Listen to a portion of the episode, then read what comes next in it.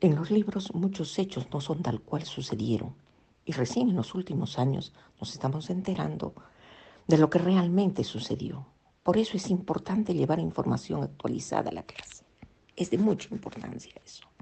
Al incentivar una mayor libertad en el salón de poder expresarse, logramos que una persona bien instruida y educada difícilmente puede ser manipulada.